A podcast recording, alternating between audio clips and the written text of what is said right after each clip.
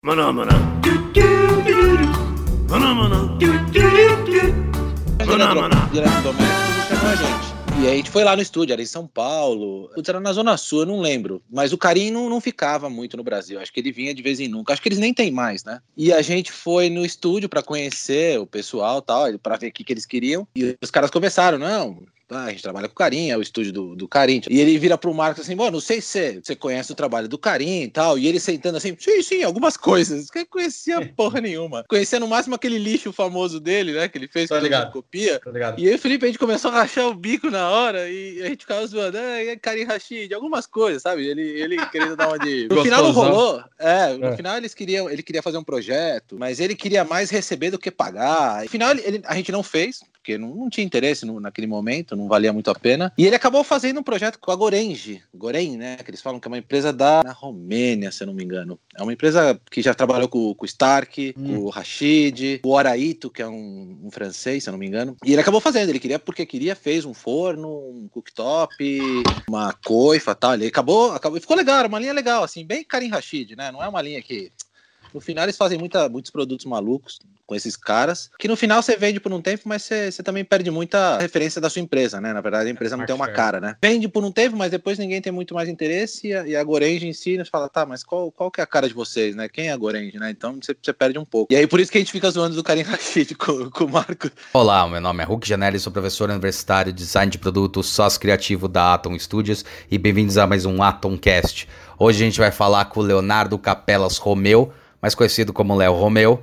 Ele vai passar muito desse entendimento e da experiência dentro das grandes empresas e indústrias. É por onde ele trilhou a sua carreira nesses 20 anos. Ele é graduado em desenho industrial pela Universidade Mackenzie, pós-graduado em design estratégico pelo Instituto Europeu de Design de São Paulo. Atualmente é Global Design Manager no grupo Teca em Madrid e é responsável pelo desenvolvimento de eletrodomésticos, pias e torneiras de cozinha para toda a Europa, América Latina, Ásia e Oriente Médio, para as marcas Teca, Cuppers Bosch, Thor e Intra. Possui mais de 20 anos de experiência no desenvolvimento de produtos no Brasil e no exterior. Trabalhou no grupo BSH Bosch Siemens Home Appliances, na MAB Eletrodomésticos, fabricante das marcas GE, MAB Continental e Daco, no estúdio Nacar em Barcelona e na HP Hewlett-Packard, também em Barcelona, como Head of Design, responsável por projetos de impressoras 3D, tecnologia Multijet Fusion e de impressoras de grande formato, plotters e industriais. Colaborou também no Instituto Senai de Inovação,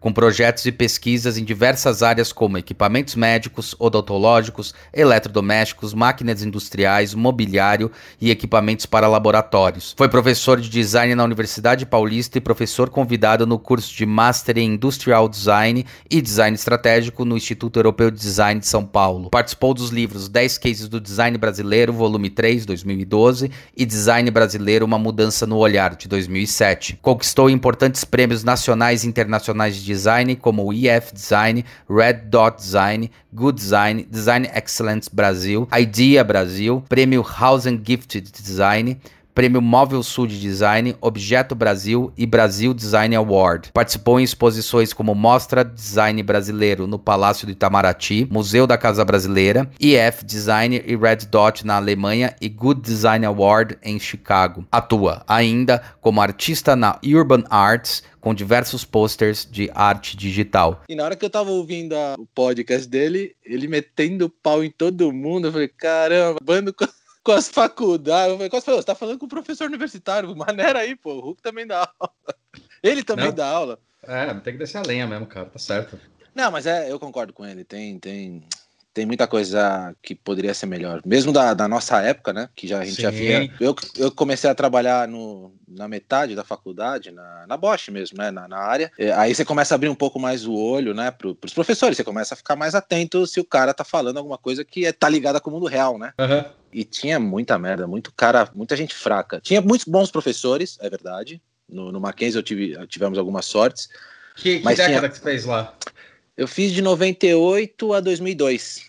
Ah, eu, eu cara, fiz- é da eu- minha- o, o Barão, o Barão é da- era, era da minha turma. Puta, é verdade. Eu estudei com o Barão. isso, é Verdade, você teve azar de estudar. Eu lembro, eu lembro, eu lembro que o Barão era o bicho grilo, né? Bom, até hoje, acho. Sim, até E hoje, Aquela é, cara é. é uma figura.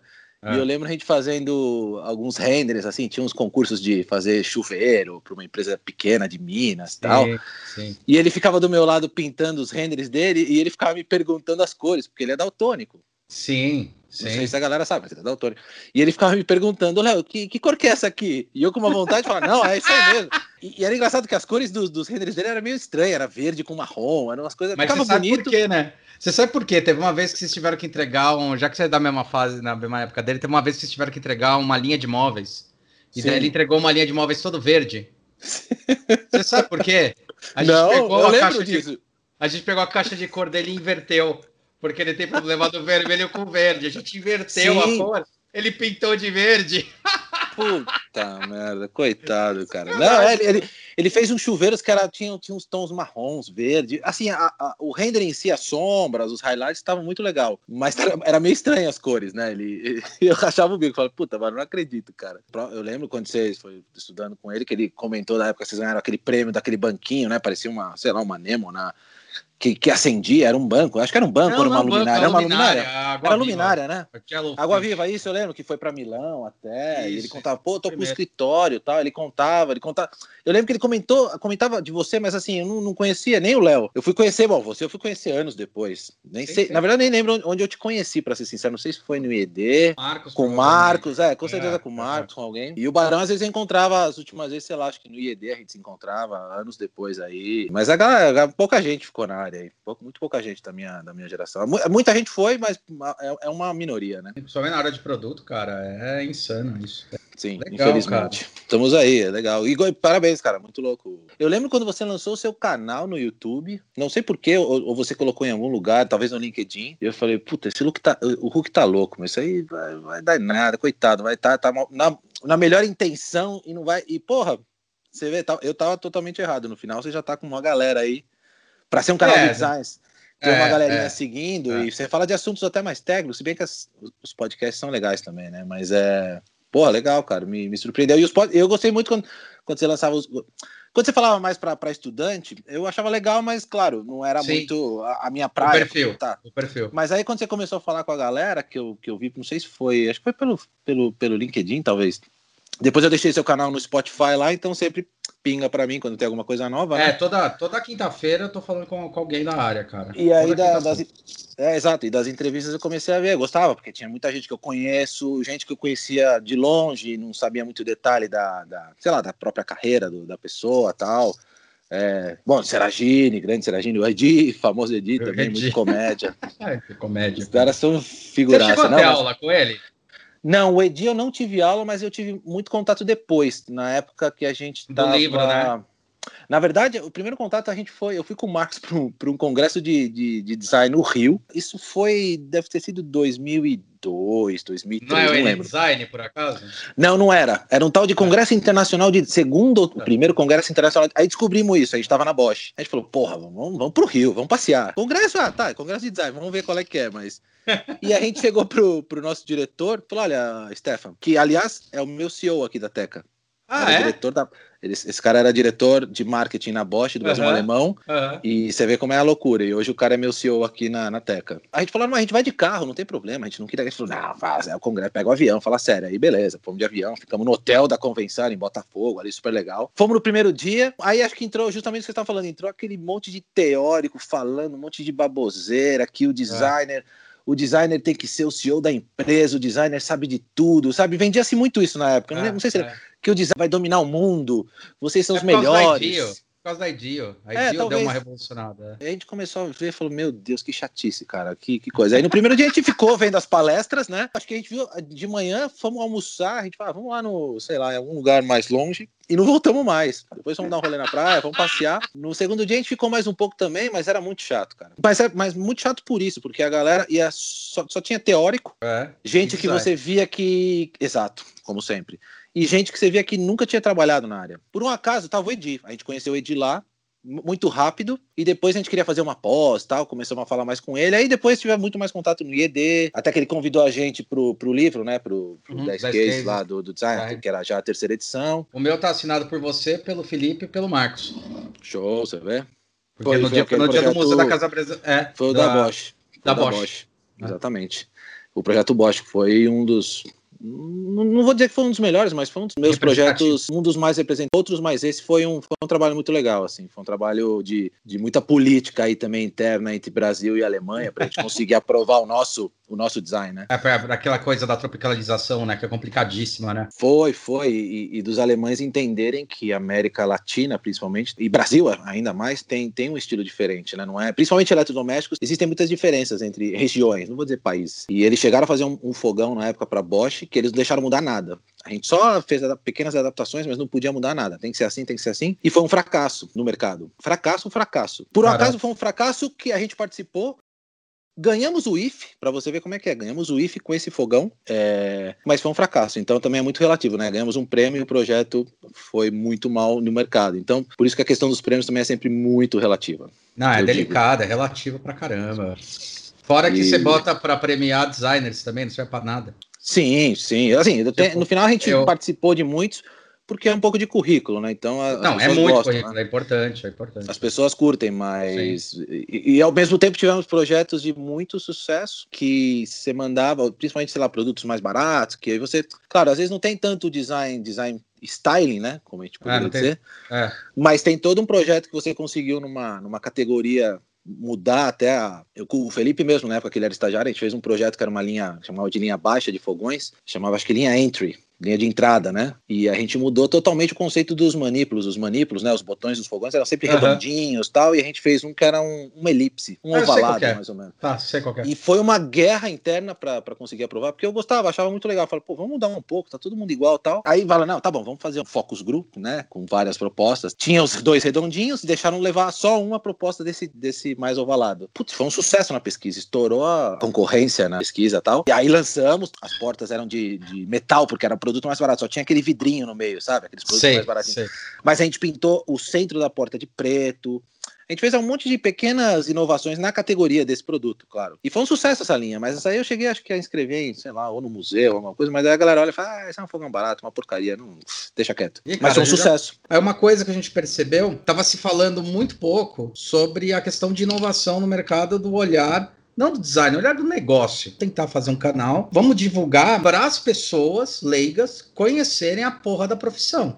Porque, na verdade, quando a gente vai vender alguma coisa, tá dando aquele aquele famoso discurso, tipo, explica tudo pro cara. Então já vamos tentar. Já educar Falei, previamente. É, pode ser um CEO de uma empresa. E daí a gente começou a bolar esse negócio primeiro com o Deadpool, que eu fiz um vídeo que é totalmente diferente do resto. A gente fez isso, a empresa que tinha bolado, ah, você botou o nome da gente, você tá contando toda a cadeia de fornecimento. Falei, olha, cara, eu, todo mundo com essa cadeia, ninguém, não tô. Claro. Falei, mostrando a cadeia, uma coisa que todo mundo sabe. Ah, e se quiser, falei, isso. Fácil. Mas é o que você falou, é medo porque talvez não, não, se garanta. Porque no final é o que você falou, nada mais é segredo. No final, as pessoas sim que têm as suas expertises, vamos dizer assim. Exato. Porque o resto tá aí, cara. Sim. É como tecnologia, né? Essa briga na, na indústria, seja qual for a indústria de tecnologia, ou seja, a tecnologia tá disponível. Você tem grana, basta pesquisar um pouquinho, você vai atrás da tecnologia, uhum. compra, paga, copia. Agora, como que ela vai ser aplicada, como que ela vai, como você vai transferir ela para o seu usuário final, como você é. vai aplicar todo o seu conceito, isso é seu. Isso ninguém vai, vai conseguir. Isso é mas o resto, dessa equipe. É, o resto.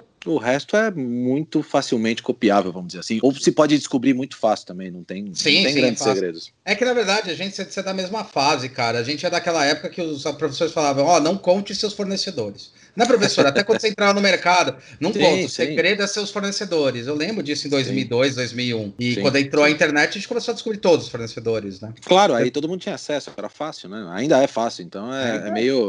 E, e, vou dizer mais, pelo menos na, na indústria em, ge em, geral, são quase todos os mesmos. Os grandes fornecedores são todos os mesmos. Não tem muita. Como isso é para automotiva, para eletrodoméstico. Tanto que a gente conhecia os fornecedores, claro que eles não abriam projetos, mas você sempre de rabo de olho via alguma coisa, alguma coisa que eles podiam, eles mostravam. Muito fornecedor passava até ideia de, de alguma coisa que não era, obviamente, protegida né, pela, pela concorrência, Sim. de ah, podia fixar assim, porque o Abrastemp faz alguma coisa parecida, você pode tentar assim também. Ah, cara, não tem, não tem essa. Agora, claro, o seu produto é seu, você que vai criar Sim. todo. todo. Isso é único, isso não tem jeito. Por isso que, Sim. no final das contas, o design ainda tem a sua importância, porque isso é uma das poucas coisas que você, digamos, não pode copiar se for exatamente igual e você tiver protegido. Não pode, e também o resto é, é a sua, tá na sua cabeça, né? Não tá na dor, não tá na mão de ninguém. Exato, exato. Super, acho que super, super válido no final. E, e para as empresas, né, como você falou, é, é, hoje em dia é uma solução. O YouTube, eu vejo muita gente conseguindo alguma coisa por Instagram também, que tem coisas legais. Até, mas, claro, essas mídias mais visuais, audiovisual, vamos falar, no caso, até o próprio podcast acaba, sem, sem dúvida, acaba ajudando, porque o cara escuta, ouve falar de vocês, fala, poxa, que legal, cara, que, que... É, cara, fala da gente, mas fala de vocês, fala do mercado. Também, também, mas acho que o cara fala, pô, é um cara engajado, o cara que tá trabalhando, o cara que entende do mercado, sabe? Então, acho, acho legal. E legal para todo mundo, pra gente é legal. E, e, sim, sim. e o que eu gostei foi isso. Como, eu comecei a ouvir porque eu vi gente que eu conhecia, que eu já conhecia mais coisas, e claro, vocês conversaram de coisas que eu nem sabia. E, e, gente que eu conhecia de longe, assim, ou de muito pouco, pouco papo e conheci mais detalhes, e gente que eu nunca tinha ouvido falar, que falei, pô, que interessante, né? Que, que, legal. Principalmente quando você fala em produto, é um mundo pequeno. Claro, quando eu saí do Brasil mudou um pouco a, a coisa, né? Abriu um pouco mais o, o campo para mim. Mas no Brasil era aquilo que acho que você já falou com várias vezes. Você vai nos eventos, você encontrava sempre as mesmas pessoas, não mudava quase nada. Era exatamente a mesma turminha, o que era legal por um lado e ruim por outro, que é o que também vocês já falaram. Ou seja, no final a gente estava em eventos de design para designers e a gente nunca, talvez, para o mundo, né? Para a indústria. Então a gente, acha, a gente sempre reclamou, ninguém quer pagar, ninguém valoriza. Também. Mas também não chamava esses caras para os eventos, né? De repente. Ou, ou ir até eles, né? Que poderia ser uma outra opção. É, cara, eu acho que tem um negócio que é engraçado, que é tanto o, o, viés de confirmação, né? Que assim, você fica falando só com as mesmas pessoas, a linguagem fica muito parecida. E na hora que vem alguém de fora, ou você meio espelhe ele, né? Fala, não, Sim. não entende o que eu tô falando, então, ao invés de chamar para dentro, isso que era Sim. uma coisa que, que eu via bastante. E outra questão que foi essa coisa também do, do vendido do design como sendo né, o, o estético, belo, sim, sim. E, e, e, na nossa época de faculdade foi era, era, foi uma época boa pro, pro design, assim, era uma época que tava vários estúdios, eu lembro que tinha muito estúdio de produto, que não é uma coisa, hoje em dia é difícil, ficaram poucos aí, sobreviveram poucos, ou se juntaram, tipo a, a própria Questionox se juntaram, e não é que se juntou só por porque era legal, porque precisavam também, é, é uma necessidade do mercado, e, é, e, é, sim, e foi ótimo para eles. Tinha, nossa, muita gente, muito escritório de produto, e isso foi, e na época parecia que, ah, não, é a, é a profissão do futuro, o designer vai ser o bam, bam, bam, e não é que a gente não foi, mas também não era tudo isso que se vendia. A gente era, a gente é mais um na cadeia aí de desenvolvimento. A gente Sim. não é melhor que o engenheiro, nem Exato. melhor que o cara do marketing. A gente agrega junto com ele. A gente pode se considerar no mesmo nível. Isso sim, a gente não precisa se considerar abaixo deles. Sim. Mas se vendia muito que a gente era melhor que eles. Não, não, a gente não é melhor que o engenheiro. O engenheiro tem o papel dele. Assim como Exato. o marqueteiro e, e, e, o cara do comercial também. Que... Então acho que agora a gente está talvez encontrando esse, esse equilíbrio, sabendo? Não, a gente não é mais que ninguém. A gente é só mais um que está que chegou faz menos tempo que as outras profissões, né? Que é verdade, mas que já estão vendo que tem a sua importância. Nem é, é nossa intenção, acho, né? Não, não, não. Eu acho que já foi, viu, cara? Já que você está tocando esse assunto, acho que já foi. Acho que teve uma época, ah, somos o. Sim, o creme sim, de la creme. Sim, Quando a gente sim. fez a faculdade, tinha muito isso. Vender o design como. Eu lembro que vendia muito como estrela, porque era bem na época que os campanhas começaram a explodir. Uhum. É, o Flip Star, que começou a explodir naquela época também, surgiram vários escritórios, claro. então tinha essa coisa lúdica, né? Não, mas é isso, mas, a gente tinha isso na cabeça. Eu lembro que na própria, na própria Bosch, no, no começo lá, os primórdios aí. Bom, eu entrei na, na Bosch com, com o André Marcolino. Foi o André Caramba, Marcolino é que me contratou. É verdade. André Marcolino. Marcolino. André Marcolino. E, e, era, putz, era um departamento pequeno. Nunca, na verdade, nunca cresceu. Cresceu em importância, porque a gente era um departamento ligado à engenharia, ou seja, é um subdepartamento da engenharia de fogões. Mas vocês faziam o que para engenharia? Vocês faziam qual era a missão de vocês lá? É só dar um tapa era... visual mesmo. Não, não, a gente fazia produto, ou seja, design de produto, mas design quase que puramente styling. E a parte de, de, de peças, de superfícies tal, mas isso tudo em Corel. Sim, Corel. Sim, não, existia, sim, não existia 3D. 3D a engenharia estava começando a usar Unigraphics tá. na época. Eu não lembro qual que eles tinham antes, e a gente não tinha 3D até então, era tudo feito em Corel, em 3D no Corel, uhum. um trabalho para falar, putz, para ser, porque você tinha também que ter uma boa noção, que era bom, porque você tinha uma boa noção de, de, de desenho técnico, de vistas, de perspectiva, porque era desenhar quase que a mão, mas no computador, né? Era Sim. basicamente isso. Eu vi os desenhos e... de vocês, era insano, cara. Tinha, tinha uns desenhos. E eu, eu já usava muito Core, é engraçado que Core. É engraçado, na área de produto a gente usa muito Core, né? O pessoal sim, da área sim. gráfica não, não pode nem ver, nem ouvir falar em Corel. Então, e, e é escroto, né? E eu falo Nossa, pra eles, vocês são os escrotos, cara, porra. A galera. Vocês sendo ignorante, velho. E, cara, mas no final eu falo, o melhor software é aquele que você sabe usar. Exato. exato. É isso. E eu, Core, eu comecei com Core 2, né? Eu comecei antes de entrar na escola técnica, que eu fiz técnico em edificações. Eu já usava Core, eu gostava, porque eu gostava de desenhar. Meu pai descolou lá no serviço dele 15 15 disquetes de 3, de 3 quartos, 3 e 1 3 quarto, eu instalei, é. acho que eram 16 disquetes do Corel 4 na época, e fiz curso de Corel 3. então eu adorava Corel, mas sim, eu usava, sabia muitas ferramentas, mas eu fui aprender a fazer produto tal, mais legal, com, com o André e com o Marcos também, que eles já faziam, faziam os 3Ds e tal, com estilo rendering, mas em, em vetor, né? Então era muito... E a gente trabalhava para engenharia de fogões, alguma coisa de depuradores também, de, de coifas, e a gente fazia, fazia, sei lá, desde os manípulos dos botões, painel, a gente fazia, tinha bastante coisa, mas a gente estava ligado à engenharia, então criava-se toda a coisa, mas se o cara falava, ah, isso é muito difícil, não vamos fazer. Então era muito mais fácil para eles cortarem as ideias, porque o meu chefe era o gerente da engenharia. Era um cara muito bom. Vocês eram quase um apoio, na verdade, né, para eles. Sim, um suporte, era isso. Começou suporte. assim, porque existia um outro departamento de design até então, é, na parte de refrigeradores, que ficava lá em Hortolândia, na fábrica de Hortolândia. Nisso fecharam esse departamento, que era um ex-chefe do, do Marcos e tal, e ficou tudo em fogões. Nisso o André saiu, entrou o Marcos, ele indicou o Marcos, porque eles também se conheciam, porque o Marcos já havia trabalhado, o Marcos trabalhou antes na, na, na Bosch, quando era Continental ainda, nem era Bosch Isso. e Siemens, né? Isso. E aí o Marcos voltou, conhecemos tal, e aí nisso a gente saiu da gerência de engenharia e nos passaram a, a diretoria de marketing, a responder para o diretor de marketing. Ah. Que era o que eu comentei que hoje é o meu CEO aqui na, na Espanha. E aí mudou muito, aí mudamos da água para o vinho, porque a gente assumiu todas as linhas de produto, fogões, lavadoras, refrigeradores, coifas, tudo que se fabricava no, no, Brasil. E a gente começou a ter um pouco mais de, de poder também, porque, uhum. claro, muitas decisões o, o, nosso diretor podia brigar, e a gente também podia brigar com a engenharia de igual para igual. Já a gente não tinha que, que, que, obedecer tudo que a engenharia falava, né? Sim. Mas até então eles não confiavam muito na gente. A gente via que tava um negócio meio assim, ah, pô, não sei. Até que um dia nosso diretor, esse, esse diretor, o Stefan, convidou um dos diretores de design da Alemanha para vir para o Brasil, para ver um projeto que a gente estava começando de fogões.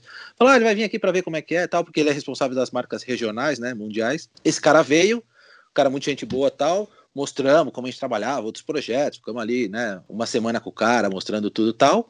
Irado. Ele gostou, tal, alinhamos alguma coisa, ele falou, convidou a gente para ir, talvez, no ano seguinte para a Alemanha, para uma feira, conhecer a estrutura deles e foi embora. E foi engraçado que dessa visita em diante, o nosso diretor mudou totalmente com a gente, passou a ter uma confiança. Eu, a, a gente acha que ele conversou com o cara, o cara falou: possivelmente, possivelmente. Os caras, os caras sabem o que estão fazendo, não são, não são mané. Aí a coisa fluiu muito melhor até toda. Aí diversos projetos. Aí nisso veio o, o refrigerador da Bosch. Sim. Depois outras linhas de, de cooktop que a gente criou. Até, aí teve projeto pra caramba, nem sei dizer quantos projetos a gente é, fez lá dentro. Era uma porrada, cara. Mas é interessante isso que você está descrevendo, porque é justamente a transição que teve, né? Vocês passaram pela transição de ser uma Sim. ferramenta de apoio para engenharia. sei que vocês faziam mais, mas a, a empresa entendia vocês como um apoio da engenharia, né? Tipo, se a engenharia falar assim, não dá para fazer essa porra, vocês iam ter que mudar o desenho, mesmo sabendo que podia dar para fazer, não é? Até porque muita gente não conseguia nem chegar, a gente poderia tentar, vou tentar mostrar antes pro cara do marketing, vender para ele e depois eu, o cara consegue me ajudar na briga com o meu chefe na engenharia. Tá. Mas às vezes você não conseguia. Teve um projeto que foi esse LC10, que era uma linha que ia ser lançada em 2002. Era um ano antes aí, a gente era uma linha toda nova de, de fogões que ia ser feita, uma linha completa de fogões. E a primeira reunião para mostrar os primeiros conceitos, todos a nossa ideia que a gente queria inclinar o painel, o melhor ângulo de visão para o usuário. Eu fiz toda, fazia com os bonequinhos, né, para mostrar quanto que aumentava do painel atual. Isso é uma apresentação que ficou, marcou para a gente. Foi feita entre o diretor de engenharia, a gente e o diretor de fábrica. Ou seja, não tinha ninguém de marketing, nossa, comercial, cara. não tinha ninguém. Então você vê como que era. Então daí já podia os caras olharam e falavam, essa ferramenta aí vai foder, vai ter que fazer uma nova peça, né? Exatamente. É Putz, o investimento aqui, essa ferramenta, veja é. bem, e, e, mudava muito o conceito. No final saiu muita coisa, mas aí, claro, durante esse projeto houve essa transição, então a gente conseguiu acrescentar muito mais ideias, né? Estando em marketing. Que louco, cara, bem louco isso. É louco, Eu não, lembro... foi, foi um... Eu acho que foi você que contou a história, foi o Marcos que contou a história, que foi engraçado. Talvez já, já, era, já fosse na era MAB, que vocês estavam desenvolvendo um refrigerador tal, aí vocês desenharam ele e tal. Eu queria comprovar, porque às vezes eu dou de exemplo na faculdade. Tava lá, tal, aí fez o desenho e foi pra engenharia, na hora que o cara abriu a porta, assim, vocês olharam para dentro e falaram, que Bob Esponja é esse que tá na frente? Que era o, o negócio, a coluna de ar que os a caras coluna... perguntaram pra vocês. É verdade isso, Não, é isso, mano? É verdade, era, foi, foi, foi o projeto Bosch o X-Frost, é. né, que a gente chama, foi um dos principais projetos que a gente fez de, refrigerador, porque era isso, o, os engenheiros, e até hoje eu tenho, eu tenho esses problemas com, com engenheiro, eles pensam que essas peças mais técnicas, que era justamente a torre de ar que, que corre dentro, que vem do, do freezer, né, porque, e, e vai baixando pro, pro refrigerador baixando, na parte de baixo, e justamente tem o botãozinho que você regula a temperatura e tal, eles acham, ah, não, isso é uma peça técnica, não precisa passar para eles. Sabe, eles, eles nem, nem passavam. Eles falavam, não, isso aí é técnico, não é com eles. E saíam fazendo. E aí a gente fez todo um projeto, todas as prateleiras à porta, como que ia ser cada prateleira, é, prateleira para lata, prateleira para pôr a, o suporte dos ovos, as prateleiras de dentro, moldura, não sei o que. Ficou ótimo, Bruno, mas a torre a gente só conseguiu mudar anos depois, porque era, era horrível. Era uma peça extremamente técnica e tava dentro, era na, na, na cara do produto, sabe? É, e eu lembro caras... que vocês até comentaram o seguinte, falaram, pô, cara, mas se tivesse falado com a gente, a gente integrado no desenho da peça, e tinha dado certo, porque dava para integrar. Naquela é coisa Sim. que, tipo, não dava para integrar, né? Dava, dava, dava mas como, aí como ficou na mão deles, eles, como, como, os engenheiros são muito. Nesse ponto, eles são racionais, ou seja, ele faz o mínimo necessário. Tem que, tem que ser um retângulo, um quadradinho, beleza, fiz, tá bom, tá bom. Funcionalmente tá perfeita a peça. Não quadrava, né? Encaixava no, no resto do desenho. E eles deixavam, como já aconteceu comigo, não há muito tempo, a parte interna de, dos fornos aqui da própria Teca, os caras querem às vezes fazer mudanças na, na cavidade interna do forno, uhum. e eles acham que, não, essa peça interna ninguém vê, tal, isso aqui. Mas não, não, tá dentro do forno, claro que vê. Tenho, vocês têm que falar, consulta a gente, que a gente pode dar, não só dar uma ideia, melhorar o uso não só não é acrescentar só desenho, mas também pode, vamos, vamos ver como é que Solução, porque engenheiro, né? é porque eles querem resolver tão, tão rápido a, a, coisa, resolvem, mas às vezes esquece de, pô, de, de repente não dava para pôr algum, algum detalhe extra, aproveitar essa função para outra, sabe? Melhorar o uso que, que até hoje não se mudou muito. Então, os engenheiros às vezes, eu não vou dizer que é de propósito, mas é porque na cabeça deles falam, não, isso é técnico, os caras não precisam encostar Exato. nisso. Exato. Exato. Ou de repente o cara vai mexer e vai me atrapalhar mais na hora, nesse momento que eu tenho que responder tão rápido, né? É mais trabalho para mim, sem dúvida. É. Os caras também têm, tem, era uma briga. Bom, é uma briga constante, isso não mudou muito. Vai, vai melhorando. Eu acho que eu brigo menos, mas não é porque eu brigo menos com engenheiro, é que eu acho que você vai aprendendo a, com a experiência, você vai aprendendo a Sim. lidar com esses caras. Então você vai, politicamente, você consegue convencer. Então, às vezes você tem que brigar, não tem jeito. Às vezes eu não gosto, mas às vezes você tem que quebrar um pouco ali, um pau ali com os caras. Mas com o tempo vai melhorando. Eu lembro quando eu era mais jovem, eu, eu, eu era muito mais de de, de sair brigando com todo mundo, discutindo com todo mundo. Normal. E, e, o Marcos falava, relaxa, relaxa. E hoje eu vejo que, que com, com, a experiência você vai sabendo como, como ir convencendo aos poucos, né, as pessoas. E conversando. E o que, que define você querer trocar uma ideia ou não? Só o seu insight ou alguma coisa que você pesquisou e determinou? Num produto. Num produto? É. Mas em que sentido você diz? Quando eu quero Por criar. Exemplo, quando você está criando alguma coisa, você deve ter tá. bases de, de, de, análise de vários setores. O que a gente ah, fala tá. muito hoje é claro, é falar claro. sobre tanto o ponto de venda, mas principalmente o usuário final? É, primeiro que tem muita, na, na, na, indústria em geral, nas empresas já um pouquinho maiores, você tem a, sempre uma galera que cuida dessa parte de, vamos dizer, pesquisas de mercado, não só de produtos, mas também de comando do mercado, tal, como é que tá indo, que, onde está, de repente, algum possível é, gap de mercado aí, algum, alguma área que, que não está coberta, tal. Algumas pesquisas também que a gente faz com produtos atuais, com usuários, então também a gente pega muito insight de que, o que funciona, o que não funciona, ou que não está legal. Então, claro, do produto a gente já sabe que está ruim, uhum. e quando vem algum projeto, a gente consegue aplicar essas melhorias, nem sempre, mas a gente tenta sempre é, essas melhorias. Algumas ideias vêm muito da experiência da galera, na, na Teca mesmo tem uma galera muito experiente, a gente tem uma equipe pequena, mas não só de design, mas na, na, parte de mercado, de produto, de marketing. Então, a galera, uma galera que já trabalha muito tempo com eletrodoméstico, então sempre, sempre a galera está muito atenta, muita gente cozinha, isso é uma coisa muito legal. É, isso é legal. É, eu mesmo adoro cozinhar, fazer coisa, inventar coisa na cozinha, pão, pizza tal. Então, muita coisa também ajuda. Você sendo um usuário forte aí, ferrenho aí dos seus produtos, né? Do, uhum. da, da, sua linha de produtos, você já a sua própria Sim. pesquisa, né? É, já faz uma imersão, né, cara? Já... Agora eu tô em marketing, mas antes eu era de, tava na, área de produto, né? Que tem os, os, responsáveis pelas linhas de produtos de mercado. Também todos quase cozinham. Então, muita coisa que a gente fala ali é de, putz, eu fiz tal prato, eu fiz, eu tô fazendo pão, tô fazendo pizza. Então, nessas brincadeiras já saíram muitas ideias que já estão até no mercado. Bom, não, legal, não só na Espanha. Também é. ser, ser usuário do produto ajuda muito. Que era uma coisa que eu sentia falta muitas vezes na, na própria MAB, na BSH, você falando com os engenheiros, fazendo, sei lá, uma mesa de fogão os caras querendo encher de, geometria e tal, e você falando, meu, mas como que a, como a pessoa vai limpar isso aqui? o cara acha que nunca limpou, né, um, um fogão. Uhum. E até hoje tem muito engenheiro que a gente vê que não, não, tem a mínima ideia do que é usar um produto forno, nunca usou. E claro, aí você vê o porquê da, das ideias, né? Você vê umas ideias loucas, você fala, meu, só, só, só para limpar isso aqui já é impossível. Então, é, eu é... acho que tem um pouco disso e tem uma outra coisa que é a linguagem deles, né? Porque eles têm essa linguagem, quando você vê produtos que engenheiros gostam, são linguagens, até para carro. Você vê que Sim. são linguagens mais técnicas, são, são grades, são coisas que realmente não sou eu que vou limpar, vou pagar alguém para limpar, beleza. Mas você vê essa coisa mais agressiva, né? Essa coisa claro. que é uma linguagem, claro. né? Essa que é a verdade. Sim, sim, sim. linguagem deles. Sim, sim, eles estão vão por esse lado e. Por isso que muitas vezes eu falo, não é que, que, que os engenheiros Exato. fazem alguma, alguma coisa, eles estão fazendo de propósito. É como eles aprenderam, eles são extremamente racionais e objetivos, até por isso que os bancos adoram contratar engenheiros. Uhum. Aí que tá, você tem que começar a entender esses caras. Quando você entende, vai conhecer não só o engenheiro, mas também a própria pessoa, porque cada, cada pessoa é uma pessoa, né? Então você vai entendendo a pessoa melhor. E aí você consegue pegar esse cara e, e jogar pro seu lado. Eu sempre brinco muito que o designer, principalmente na indústria, tem que ser um cara muito político, porque você tá no meio Sim. entre a engenharia, entre a, as pessoas de produto e entre marketing, tentando fazer todo mundo um pouco feliz. Porque o cara do marketing tem que estar tá feliz, o cara do produto... um pouco feliz. um pouco feliz porque nem sempre você consegue. Já falei em entrevistas que eu às vezes me sinto mais político conseguindo manejar esses caras e, e cada, cada um tem um estilo, né? O engenheiro tem o estilo dele, o cara do marketing já vai Sim, um pouquinho exato. mais pro nosso lado, mas ele não é designer. Você tem o cara de produto que está entre o engenheiro e o cara do marketing, então você fica ali e, e, você vai aprendendo, na verdade, como ganhar algumas guerras, o, o que, que vale a pena brigar, o que, que não vale. Mas é legal, no final das contas, nem sempre você consegue implementar todas as suas ideias. Ainda mas bem, você... né, cara? Porque claro. você aprende a ouvir você aprende a Muitas vezes, muitas vezes. É. Porque você às vezes acha que é o dono da verdade. É, é. E quando vem o cara, aí você também aprende a ouvir, justamente então, e você vê, putz, verdade, você, você falou faz sentido. E no final é isso. Como a gente comentou antes, a construção está entre todo mundo, não o designer, eu que vou falar o que é bom ou não para a empresa. Isso é um pouco mentira e balela, vamos dizer assim. O que a gente tava criticando nas faculdades ou alguma coisa assim na experienciação, falaram muito pra gente que a gente tinha que saber um pouco de tudo. Só que esqueceram de falar que saber um pouco de tudo é saber ouvir. Sim. Né? Eu tenho que saber a técnica e tal, e daí eu vou falar pra pessoa, né? Saber ouvir e saber que cada posição, ou seja, cada área de atuação de uma empresa, que é gigantesca, né? Sim. Saber ouvir os outros e saber onde você pode mexer e que momento você pode mexer.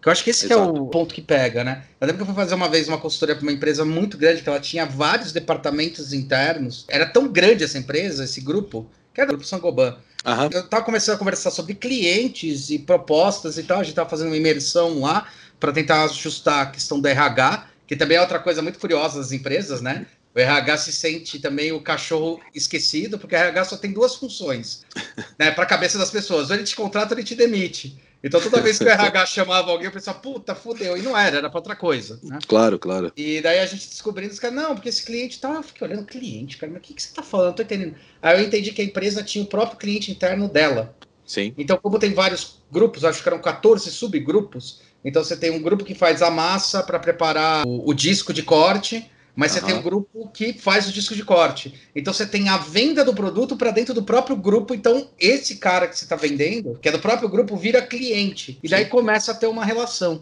O que acontece muito dentro das empresas que a gente vai discutindo, né? E daí foi muito louco porque o cara começa a olhar tanto para dentro das empresas que o cliente dele não é mais o consumidor. O cliente dele é o outro setor da empresa. Tem um Sim. pouco dessa história que a gente brincou lá, e o Marx, do cu de ferro e escudo anal, mas tem uma coisa que é a percepção da pessoa. Eu tenho que dar resultado ou levar o produto em si para tal pessoa. E daí eu comecei a perceber também que era aquilo que vários designers já descreveram, acho que vocês já descreveram, você já passou por isso, de criar uma ideia, quando vocês estavam abaixo de uma engenharia, por exemplo. Hoje a gente está conseguindo falar numa linguagem de gestão em T, conversar com uhum. todo mundo, gerenciar. Sim, eu acho sim. que a gente tem muito essa função de pegar as lados e falar, não, mas interessante que ele falou, vamos é, apartar briga, né? Às vezes eu acho eu claro. vejo que o design ele aparta a briga, tá ligado? Sabendo sim, sim, um você fazer um desenho, aí o cara de engenharia que tá acima de você, de repente, na cadeia da empresa, fala, não gostei, esse desenho não é aprovado. Aí lá na frente, uma hora, o cara que de marketing, ou o cara, ele olha pro teu desenho e fala, porra, mas era isso que eu queria. Ele fala, não, mas isso eu mostrei, o cara falou que não era, nem te mostrei.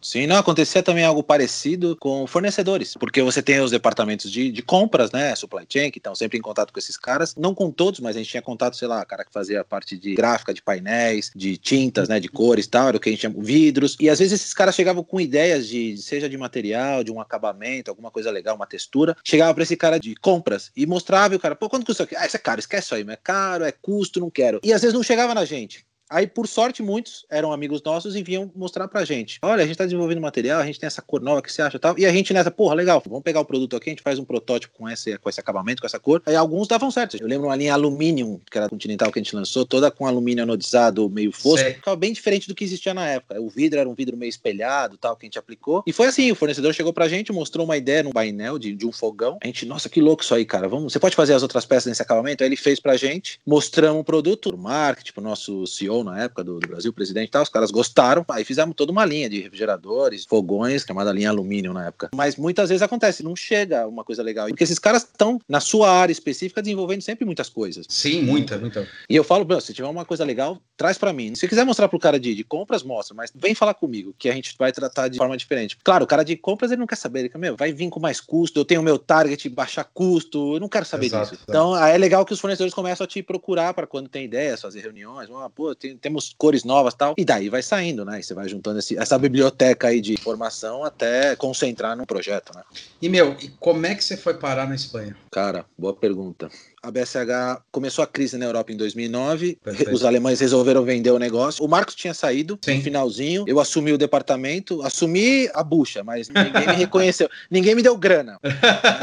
Deram uma graninha depois de quase um ano, assim, vieram falar comigo e tal, e eu só com as buchas lá, tinha um estagiário comigo, e aí começou, não, a Bosch vai vender, vender. Abriram para todas as empresas, grandes empresas, Electrolux, Whirlpool, todas foram ver. No caso, a MAB foi quem comprou. A MAB é uma, grande, é, uma, é uma grande empresa da América, do México, né? É do México México, é, é, é a maior é, empresa de eletrodomésticos do México e, se eu não me engano, na época eles eram o maior fabricante de fogões, fogões como a gente conhece, fogão com a mesa e forno, uhum. do mundo, do mundo de fogões. Caraca, sério? Por exemplo, aqui na Europa quase não se vende mais fogão, é praticamente cooktop, né, indução e tal, mas de fogões eles ah, são tá. dos principais fabricantes do mundo, eles fazem, ah. eles eram parte da GE americana, a General Electric é americana, a GE tinha 49% da MAB, só, a GE Appliances, né? Sim, sim, sim. E nisso eu caí na MAB ali, fui chamado para uma primeira reunião, logo no segundo dia que eles compraram, a central deles era em Campinas, ali perto da Singer, perto do Viracopos. Fui para lá eu, o pessoal de marketing, os gerentes, os diretores. Muitas das equipes eram duplicadas, tinha gerente de fogões, tinha gerente de fogões da MAB, sabe? Era tudo meio duplicado os caras. Ah, tá, tá.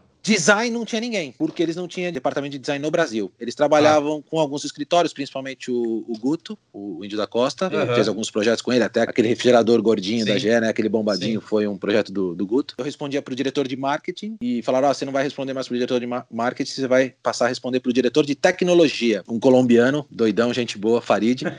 e ele era diretor de tecnologia, então abaixo dele estavam os gerentes de engenharia, qualidade e eu de design, mas no mesmo nível desses caras. É, no primeiro momento eu fiquei com medo medo, porque eu estaria voltando um sim, pouco para engenharia, sim. deu um pouco de medo. Eu não conhecia esse cara também, pô, o cara parecia legal e tal. Ele falou: olha, confio em você para criar o departamento de design na MAB, te ajudo no que for possível. E em duas semanas, depois da fusão, falou: você precisa ir pro México semana que vem. Porque a gente estava desenvolvendo um projeto muito legal de fogões, que era o SED, né? Para BSH no momento. A gente quer continuar esse projeto. Então, semana que vem você vai pro México, tem uma equipe de design lá grande, você conversa com os caras tal, e vê como a gente desenvolve esse produto. Você tem visto pro México tal? Eu falei, não. Na época precisava de visto pro México, aí toca tirar e atrasou, sei lá, uma, uma semana. Eu fui o primeiro cara da, da BSH que foi pro México, assim, não conhecia ninguém, falava espanhol muito pouco, porque eu falava o pessoal da América Latina, que a gente tinha projetos com México, Argentina, Chile, Peru, mas não tinha nenhuma grande influência. Achava que falava, mas fui na cara de pau. Conhecia, sabe, você não conhecia ninguém, não tinha referência nenhuma, sabe? Você chegar numa empresa nova. Pô, o Arturo, até hoje ele é o, o gerente lá de design, um mexicano doidão, gente fina pra caramba.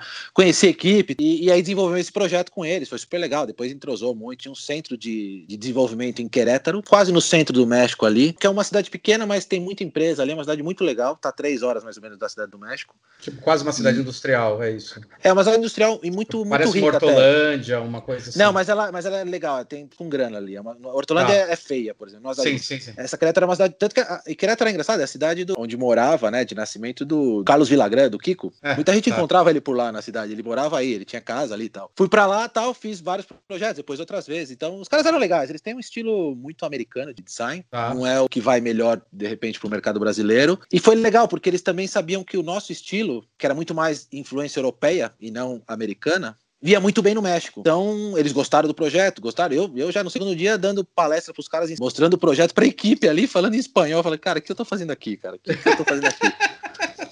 Mas os caras entendiam, ninguém falava. Eu acho que é por isso que o pessoal gostou. Você deve ter feito falso trocadilho o tempo todo, tá ligado? Sei lá o que eu fiz. E os caras. Não, mas eu lembro que depois eu fiquei umas duas, três semanas lá. Uma menina do design. E você, né, Léo, fez curso, né, de espanhol? Como é que foi? Eu falei, não, nunca fiz curso de espanhol. Mas como você nunca fez curso de espanhol? Eu falei, nunca fiz, te juro. E, de, e decidi, então, eu falei, não vou fazer mesmo o curso de espanhol. Se vocês falam o que eu tô falando, esquece.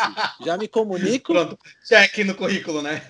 sim, sim. Mas até hoje eu cometo umas gafes, não tem jeito. Você, você, você melhora muito, mas comete gafes. E aí consegui entrosar muito bem com esses caras, ganhar a confiança do, dos mexicanos, foi muito legal. A gente chegou ainda a fazer algum projeto com o Guto, é. mas fiz com outros escritórios também, que no final trabalhamos com muitos escritórios na Bosch e na MAB, e te falar que tá todo mundo muito no mesmo nível, não tinha um melhor que o outro. A gente, ah, esse aqui é melhor pelo nome e tal, não. É. O Guto foi legal também, com, com a Questo, trabalhamos em seu momento, né, quando ainda a Questo, com o pessoal Trabalhou da... com o Marcos, quando eu participei do projeto. Trabalhamos depois com o Marcos, Estúdio Marcos Batista, com o asterisco é. ali, né, um pouco, um é. pouco estranho ali. É, é, o do, do Nickel Náusea, né, é um negócio do Nickel Náusea. Exatamente. Aí trabalhamos com muita gente, fiz muita coisa, fiz muito, consegui fazer muito projeto com, com universidades, fizemos com a Mauá, com o próprio IED, Porra, que foi uma coisa caralho. muito legal. Era uma coisa que eu gostava, porque eu tive isso no Mackenzie e, e, eu queria fomentar bastante esse tipo de coisa com as escolas, eu achava muito legal. É uma forma de você ter muita ideia boa e, e para a empresa é muito barato que você dá. Pode, a gente dava, eu lembro que a gente dava iPad, iPod. É, é, é. E, e, e não era caro, assim, tinha um custo, mas para a empresa, o, o, que gerava de ideias para a gente, algumas poucas a gente implementou, é verdade, porque a gente fazia muito projeto conceitual com, com os alunos. Sim. Mas era muito legal. É, eu participei de um desses que uma coisa que era legal era que vocês deram toda uma linha de refrigerador e coisa pra gente que a gente desmontou. Você lembra? Sim, sim. Isso sim, eu achava do caralho. Acho que o pessoal foi em Hortolândia também, não foi? Foi, foi, foi pra Hortolândia. É para conhecer a fábrica. Não, a gente tentava fazer o que eu não tive de repente. Eu tive alguns poucos projetos na faculdade com empresa. Nessa época eu já estava no IED. Não, eu já tinha feito master no IED. Já, e a gente já. fez alguns projetos com empresa no, no IED quando eu fiz master. A gente fez com a Doc Dog, que era uma marca de roupa. Isso. A gente fez depois com alguma marca que eu não vou lembrar agora. Mas era legal. Então eu, eu, eu, forçava a galera ali, principalmente o meu diretor de marketing, tem um projeto com essas faculdades, cara. E, e, o que eu queria também era que o nosso departamento, que a nossa indústria ficasse mais reconhecida no mercado e que a galera que saísse da faculdade quisesse trabalhar com a gente. Trabalhar pra ter é. cada vez mais gente com desejo de, de, fazer, de estar nessa área, né? Fiquei na MAB de 2009 até 2014, na, no ano da Copa do Brasil, porque na verdade em 2013 estava super bem na MAB, tinha crescido, estava quase já como eu, tava, eu era coordenador oficialmente, era quase um gerente, mas estava no mesmo nível do gerente ali, meu, meu, meu diretor me apoiava em tudo tal. Tinha passado em 2013, no começo do ano, eu tinha ido para os Estados Unidos, fiquei um mês lá no departamento de, de design da GE, ali em Louisville, perto em Kentucky, ali muito louco, fazendo um projeto de lavadoras. Ou seja, tava, meu, fazendo vários projetos, várias coisas legais tal. Aí eu lembro que eu voltei pro Brasil e passou, sei lá, não, acho que não chegou um mês. Teve uma convenção de marketing super legal. Tempo depois falaram: Ó, oh, meu, o MAB tá entrando em recuperação judicial. Mand fecharam uma fábrica, mandaram todo mundo embora de uma fábrica de Tu, mandaram é. do, do, escritório que eu ficava na Lapa ali, que você conheceu. Uhum. metade do escritório embora. Eu nem sabia o que era recuperação judicial. Foram explicar depois que a empresa, antes de falir, tem essa, essa chance Uhum. De, de, de, de, se salvar. Mandaram a minha equipe embora, só ficou eu ali. E nisso meu diretor falou: Olha, vou tentar te mandar pro México, porque aqui não vai rolar mais nada. Eu preciso de você aqui só pra continuar produzindo. Aí, um mês, dois meses depois, não rolou de ir pro México. Eu até fiz alguns trabalhos pro México, do Brasil, trabalhando em casa tal, no escritório, mas não rolou porque o México também tava meio mal das pernas. E passou um ano, meu diretor me chama, fala: Cara, já fizemos tudo que podia fazer, não tem mais nenhuma visão de projeto futuro, vou ter que te mandar embora. Obrigado, desculpa, mas não tem mais jeito. Eu já esperava, porque já tava nesse processo todo, eu não sabia quando. E, e, nesse, claro, nesse um ano desse processo que eu já imaginava que em algum momento seria mandado embora, comecei a procurar muita coisa, arrumar meu currículo, um pouco o portfólio. Tinha mais ou menos pronto, mas não estava tão na mão, né? Uhum, uhum. Comecei a melhorar as coisas, o que Na época já tinha o LinkedIn e tal, muita Sim. oportunidade fora. Muita e coisa. eu comecei a procurar coisa fora do Brasil. Falei, ah, deixa eu ver, quem sabe? Eu achava que, ah, sou bom pra caramba, sou bom aqui, trabalha 14 anos, você tinha entrado em 2000, 14 anos, que esperei, mano, vamos me contratar lá fora, eu vou trabalhar nos Estados Unidos, né? Falei pra minha mulher na época, eu falei, ó, tô procurando coisa fora tal, se, se conseguir alguma coisa, o que você acha? Ela falou, não, se conseguir alguma coisa legal, a gente pode pensar aí, não tem problema. Ela também gostava da ideia de poder ter uma experiência fora, onde fosse. Uhum. Nos Estados Unidos eu consegui bons contatos de amigos da Bosch que foram pros Estados Unidos tal, até coisas interessantes, mas a, o problema do visto, que barrou quase todas as possíveis propostas, porque cada vez menos estão conseguindo tirar visto, porque tem uma quantidade de vistos X por ano e as empresas de tecnologia praticamente pegam todas. É e é caro, demora, não sei o quê. É. Logo depois, nesse período de um ano, acabei saindo da MAB oficialmente. Tava dando aula, na, dava aula na Unip na época e algumas aulas no, no próprio Master do IED como convidado. Fiquei seis meses fora buscando, teve a Copa, né? Aproveitei a Copa tranquila em casa, todos os jogos e tal. Continuei procurando fora, fiz algumas entrevistas, propostas na Inglaterra, na Suécia, coisas pareciam interessantes. Espanha nunca tinha visto absolutamente nada. Já conhecia a Europa de turismo e tal, e Espanha nem conhecia a Espanha. Coisas na Itália e tal. E nesse meio tempo surgiu uma vaga no Instituto Senai de Inovação. eu não conhecia. Não sei como eu descobri, para ser sincero. Aí fiz meu cadastro, aquele cadastro enorme, que você tem que botar mais sim. documento que nem sim, você. Sim.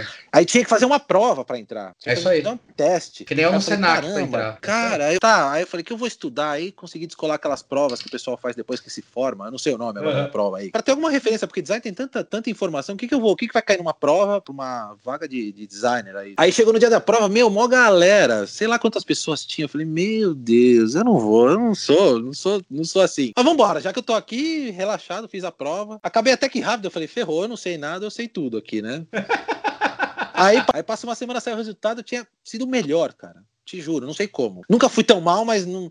Aí fiquei entre os três melhores e tinha sido melhor. Aí você tinha a segunda fase, que era uma entrevista que você tinha que levar seu portfólio e apresentar para uma banca, na Isso. Paulista, ali na Fiesp. Uhum. Né? Aí fui para a banca, conheci uma pessoa do, do Senai, de algumas exposições que a gente fazia. Por um acaso conheci uma das pessoas, mostrei meu portfólio, aquela, aquele monte de pergunta, tal, pá, me contratam no Senai, para trabalhar no Senai Suíço Brasileiro, perto do, do Hotel Transamérica. Ah, longe tá. pra caramba.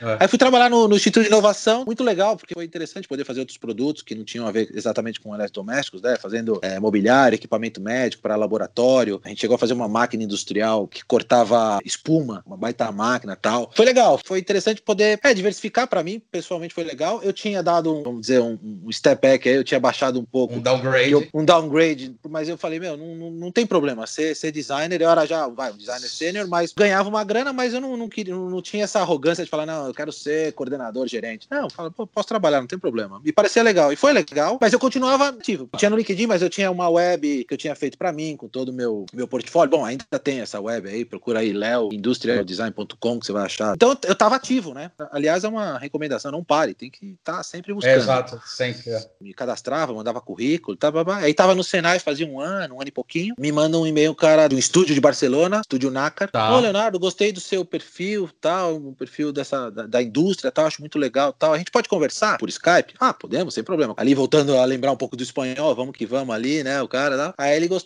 passou uma semana, duas, eu falei, vou te explicar um pouquinho, a gente tem um estúdio de design aqui em Barcelona, mas a gente também atua muito na HP, tá. em Barcelona. É, é, a, é, o segundo maior site da HP no mundo, depois uhum. do que está nos Estados Unidos, e eles são responsáveis mundiais, né, por impressoras de grande formato, plotters e até essas industriais de 5 metros, 10 metros, enormes. Certo que eu, eu, ouvi falar que a HP agora ela tá entrando forte no mercado em dois segmentos, né? Com o 3D e entrando agora para substituir as offsets, né? Eu vi uma apresentação. Sim, sim. Então, aí em Barcelona eles têm as de grande formato, que eles chamam, e tem as impressoras 3D industriais. As mais domésticas, que não são tão domésticas, são feitas no, nos Estados Unidos. Em Barcelona são as impressoras 3D mais voltadas para produção, que é a ideia deles. E essas de offset são feitas em Israel, que elas têm um nome agora, a máquina, o nome HP Índigo. Tá. Uma baita equipe é em Israel. Aí esse cara falou: olha, a gente trabalha dentro da HP como um contratado, como um contractor, então quase que o departamento de design da HP é o nosso estúdio. E, e tem o cara que é o diretor da HP, que coordena o nosso trabalho, e eu queria conversar com ele e com você junto para ele te apresentar, para ele ver o que ele acha de você. Fizemos de novo uma entrevista, apresentou o cara. Foi engraçado, o cara falou: pô, você tem uma baita experiência em doméstico, mas o que, que você quer fazer aqui com impressora? O que, que você vai agregar à impressora, né? Sabe aquelas é. perguntas que você fala, pô.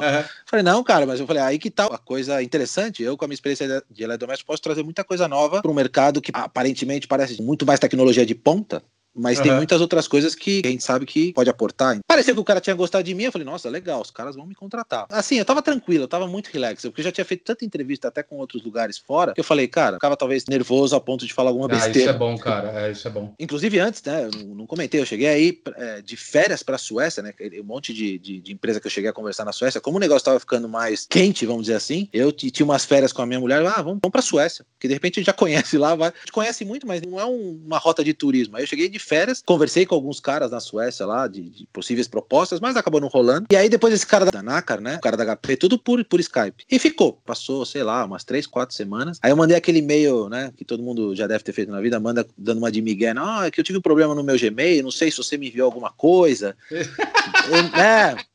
Mentira, claro, eu só queria puxar o. Eu peguei muito trânsito na cidade, é, atrasada. Aí o cara me responde e fala: pô, desculpa, Léo, eu tava aqui cheio de coisa pra fazer. problema no meu e-mail também, aquelas é, coisas. É, tive problema no e-mail. Eu tava viajando, tal, foi mal, tal, mas olha, gostei muito do seu perfil. Você pode vir aqui para Barcelona para conversar pessoalmente, uma entrevista pessoal aqui. Eu pago a passagem para você. Aí deu aquele frio, né, na barriga. Era, era muito legal, mas eu falei, caramba, eu falei, claro, não, não tinha muito o que responder assim, vou, vou para Barcelona, uhum. sem problema, vamos aí, você paga, tamo aí. Aí já começa a pensar que desculpa eu vou dar pro meu chefe no Senai, né, pô, tá uma desculpa lá, que, ó, desculpa, vou ter que fazer exame, nem lembro que eu inventei de desculpa.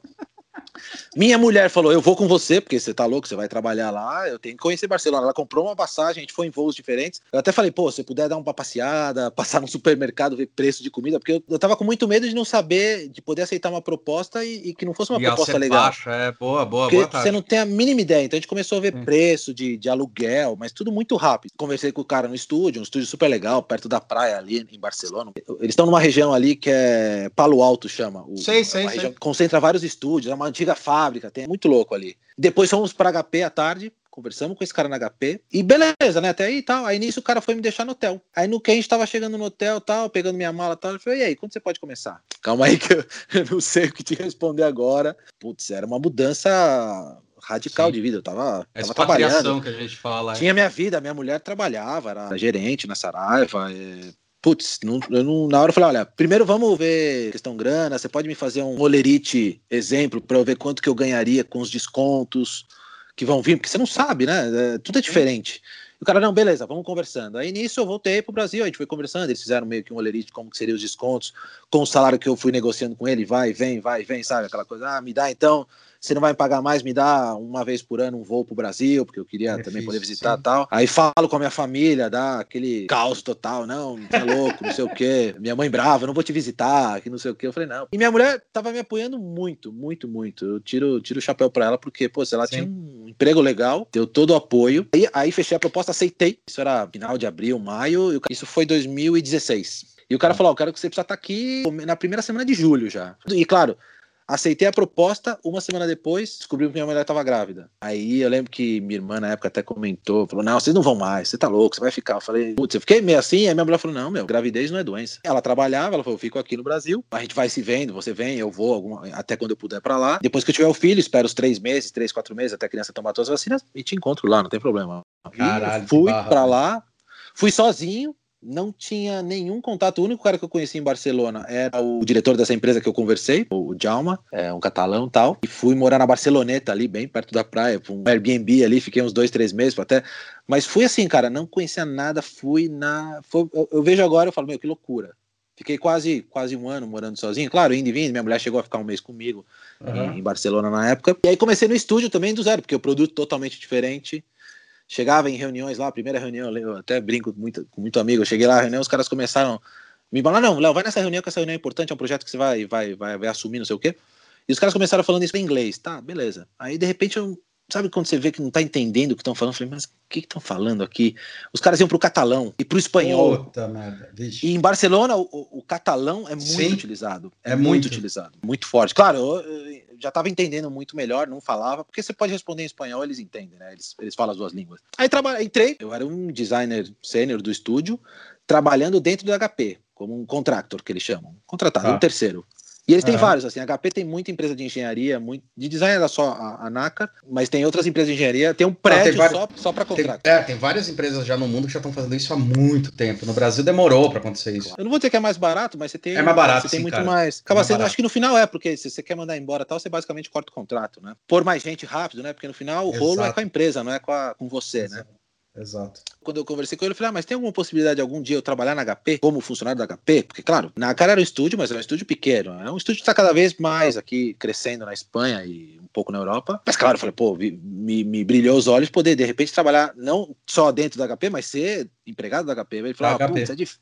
Ele falou, é difícil, Léo, porque pô, praticamente a gente, todo o departamento somos, somos nós. De repente, se o gerente sair e tal, mas ah, beleza, tranquilo. Aí fiquei trabalhando, fiz alguns projetos bem legais. Teve um projeto que eu acho que foi o que, que chamou a atenção deles, era um projeto de uma impressora. Eles, eles, eles põem muitos nomes em projeto, é legal. Tudo que é impressão 3D, os nomes de projetos são. Eles tiram de, de Star Wars. Então tinha o carrinho da impressora. Te juro! É, é, é, Você ia gostar. O carro- C2D2, C3PO. É, o, carrinho, o carrinho da impressora 3D, que é um grandão que entra, esse chama Yoda. Yoda.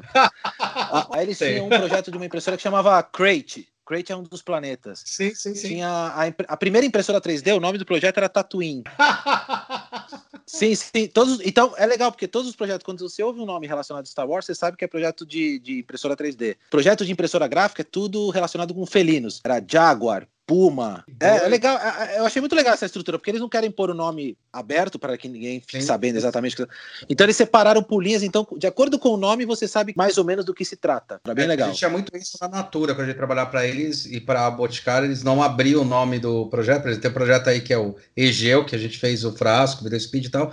Na época era Tirésio. A gente só foi descobrir que era Egeu na hora que rodou a produção que era justamente para isso, era proteção. A gente trabalhou com vários projetos que era desse jeito. É isso mesmo. É, mas até para chegar no seu fornecedor, para que ele não fale para um outro isso. concorrente e abra, ah, estamos fazendo uma, sei lá, impressora 3D, aí tá, o nome é impressora 3D, o cara já sabe que o HP tá fazendo impressora 3D. Tatuíno, o cara não tem a mínima ideia, né?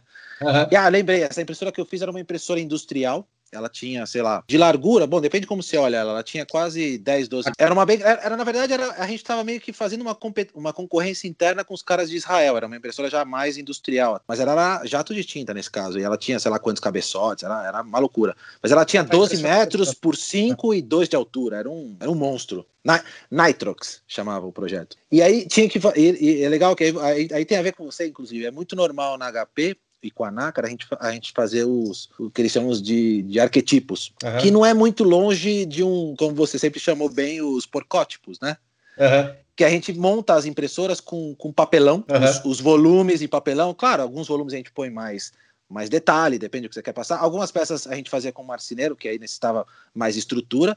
E eu montei toda essa impressora, e, e na verdade eles nunca tinham feito uma impressora tão grande. A gente não sabia nem como fazer uma estrutura de papelão. Então fui atrás de, de, de cantoneiras mais reforçadas, com, com, com, grampo, não sei o quê, e montamos aí, a equipe foi me ajudando, escolamos espaço, e os caras piraram. Né? E eles apresentavam depois para possíveis clientes, ó, a folha entra aqui, faziam vídeos. Prototipar, né? Prototipar, Prototipar você ter o volume e também entender todo o, o, fluxo de impressão. Aqui você põe o rolo, aqui você põe as folhas soltas, esse módulo você monta aqui, monta assado, aqui você levanta para acessar é, manutenção da máquina, para trocar os cartuchos de impressão, como que você vai, porque é enorme, então você precisa ver se a máquina levanta, se você deita, sabe? Era uma máquina, se você acessa por cima, sobe numa plataforma e vai tirando cada tampa para acessar. Então também serve para você entender a ergonomia, desenho em si, style não muito, mas volume, você já tem uma boa ideia, já começa até a te, te dar ideias. E esse projeto foi muito bom, cara. Os caras piraram, tal, gostaram, me elogiaram, muita gente veio conversar, não sei o quê. Tava lá trabalhando até que um dia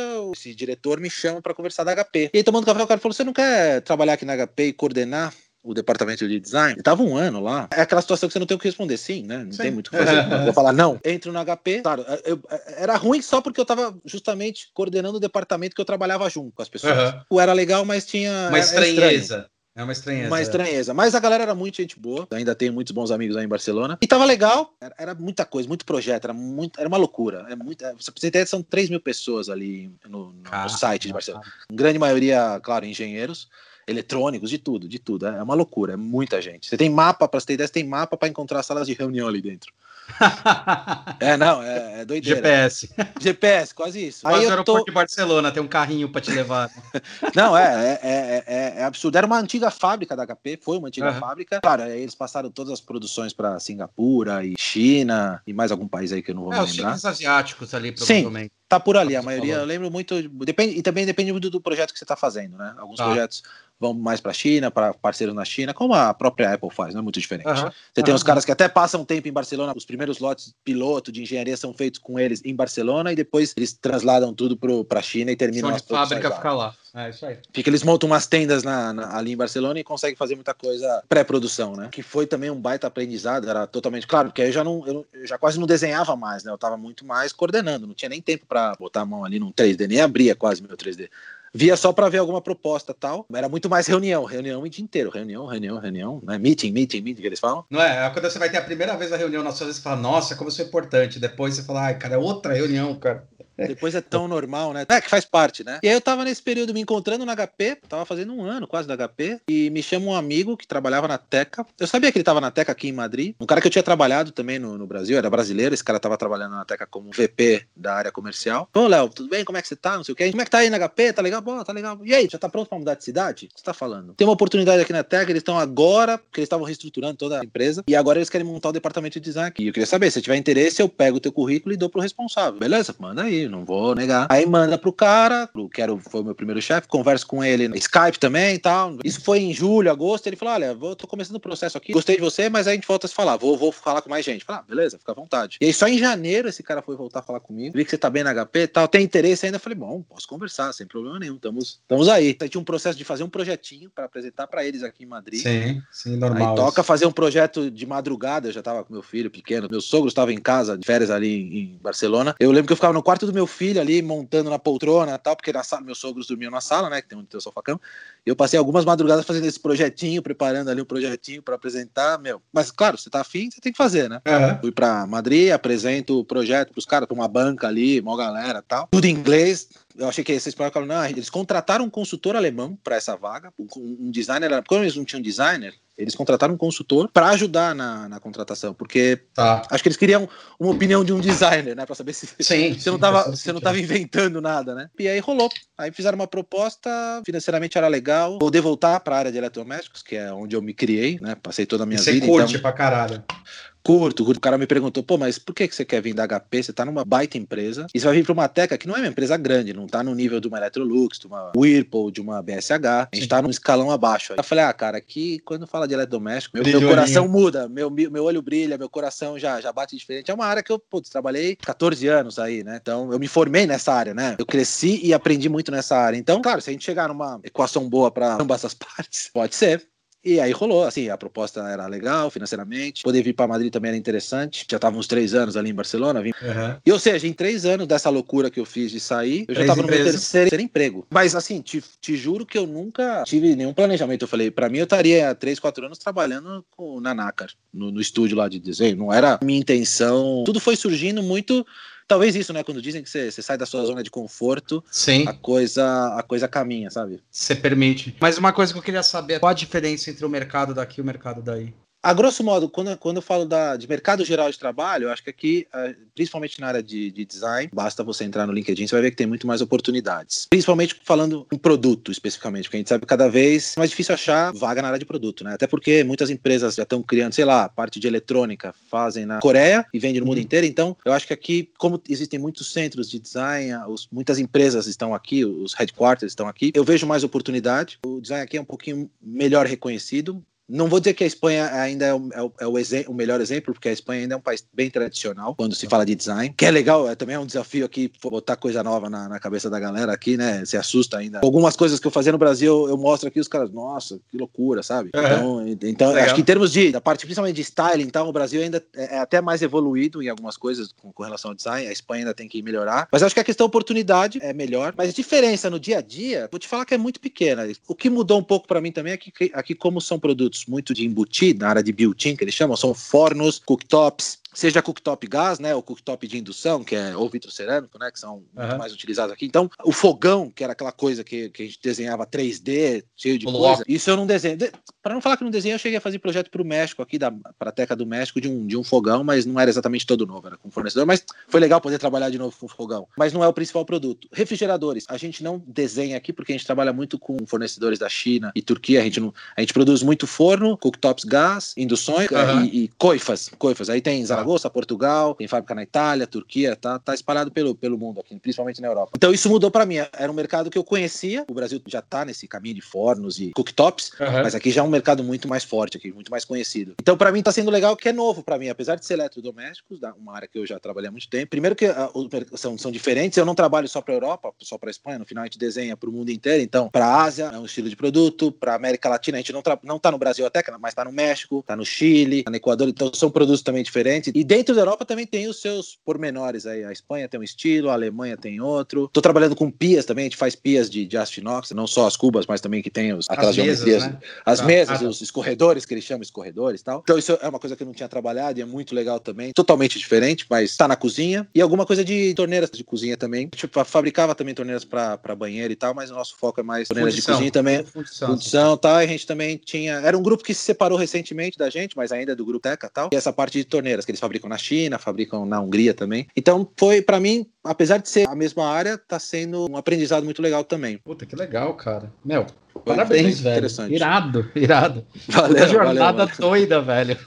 É, loucura, cara. Você começa a olhar para trás, você não acredita em tudo que passou, assim, tudo, tudo muito rápido, né? Fazendo o seu trabalho direito, estando com as pessoas certas, não só Sim. no Brasil, como aqui também. Ah, primeiro, se você fizer seu trabalho bem feito, você sabe que naturalmente a coisa vai, vai rolando, né? E certeza que eu tive sempre muita sorte na, na minha carreira de estar tá sempre trabalhando com pessoas muito boas, desde, desde lá de trás do, do André, do Marcos, Felipe, você, galera do Senai que eu trabalhei, e até aqui na Espanha, que eu também, a galera é muito legal também, né? Conheci gente do mundo inteiro, não só aqui, não tinha só, é legal é isso, não era só designer da, da Espanha, tem cara da França, Suécia, Itália, então você, o legal da Europa é isso, acho que o, o, interessante aqui é que tem muita gente de todo lado, é muito é comum. É pequeno, né, cara? Eu lembro que a coisa que mais, é mais fácil. Na, no, no colégio foi a vez que eu vi todos os países europeus dentro do mapa do Brasil.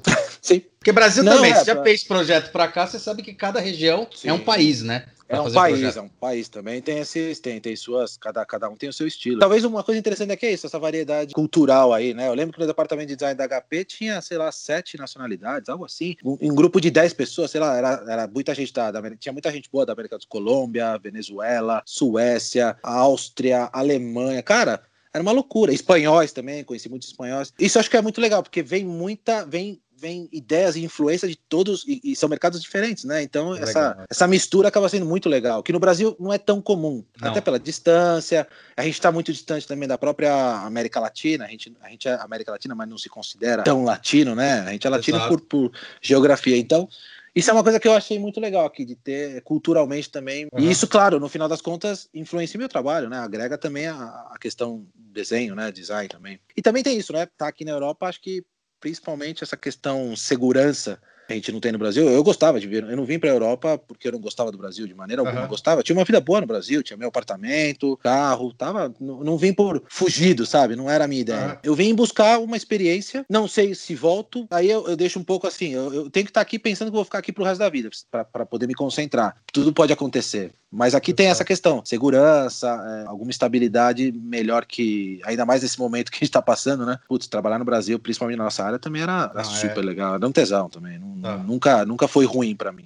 Muito bom valeu, falar valeu. com você, cara. Que bom conseguir. legal, obrigado. Bicho. Precisando, a gente conversa de novo. Aí a gente bate o papo entre. junto o nosso grupinho aí. Mas estando no Brasil, a gente marca aí para tomar umas. YouTube agora, eu tenho que gravar o podcast agora, agora eu tenho que dar aula, tá ligado? Eu tô é foda, fazendo 10 funções ao mesmo tempo. É. é. mas é, não, mas dá, dá pra arranjar um tempinho. A gente estando aí, dá, passando dá. por aí, a gente marca alguma coisa, com certeza. Legal, Leozito. Valeu, cara. É, valeu, Hulk. Obrigadão aí pela. Muito parabéns primeiro pelo, pelo trabalho aí, Puta, não só pela Atom e pelo, pela parte mais multimídia aí que vocês. Acho que muito legal, e pra, principalmente para quem tá começando, ou quem já tá, espero que, que possa ajudar aí a, em alguma coisa. E se a galera quiser, tiver alguma dúvida, você bom, deixa o meu contato aí para alguém que se precisar. Eu tô, tô à disposição para quem quiser tirar alguma dúvida ou, ou sei lá o quê. o que quiser. Ou mandar currículo, que precisa ser Ou mandar currículo, não pode ser sem problema. Maná, maná.